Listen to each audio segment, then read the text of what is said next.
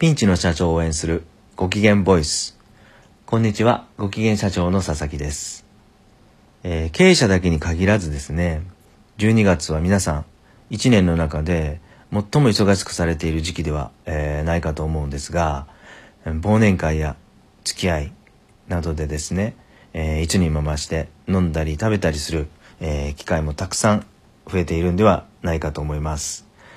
えー私自身ですね、去年よりも今年の方がちょっと、えー神戸の繁華街も、えー賑わっている、えそんな感じもしています。そんな中で誘われるとですね、なかなか断れずに、ついつい夜の街へ繰り出すのが社長の差がですよね。そろそろですね、社長たちの胃腸も、えー悲鳴が聞こえてきそうです。えーそんな胃腸たちや、えー心と体のリフレッシュに、えー私はですね、ぜひ、えヨガをお勧めしたいんです。テニスのジョコビッチ選手や、サッカーの長友選手がですね、えヨガをしているのは、えご存知の方もたくさんいらっしゃると思うんですけど、私は40年ほど前にですね、うん、憧れのジェリー・ロペスがですね、えー日々の生活で、えヨガをしているのを、えーそういうことは知ってはいました。えー私個人的にはですね、えー典型的なメタボで、えー運動不足で、えー体が硬くて、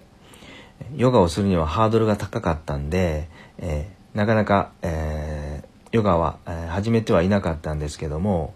えー今年に入ってですね、ある人の紹介で、えーあのす素晴らしい、えーヨガの先生と出会いまして、えー月に1回、えーヨガ教室に行き始めました。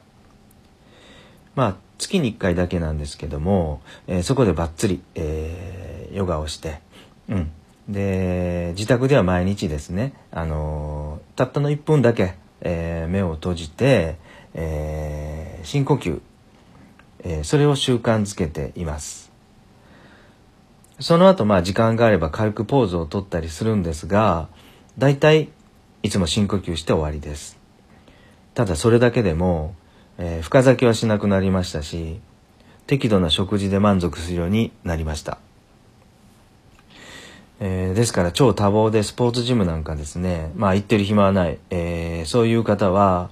ぜひ、えー毎日1分くらい目を閉じてですね、うん、深呼吸、うん、してみてはいかがでしょう。えそして、え頑張っている、え心と体を、うん、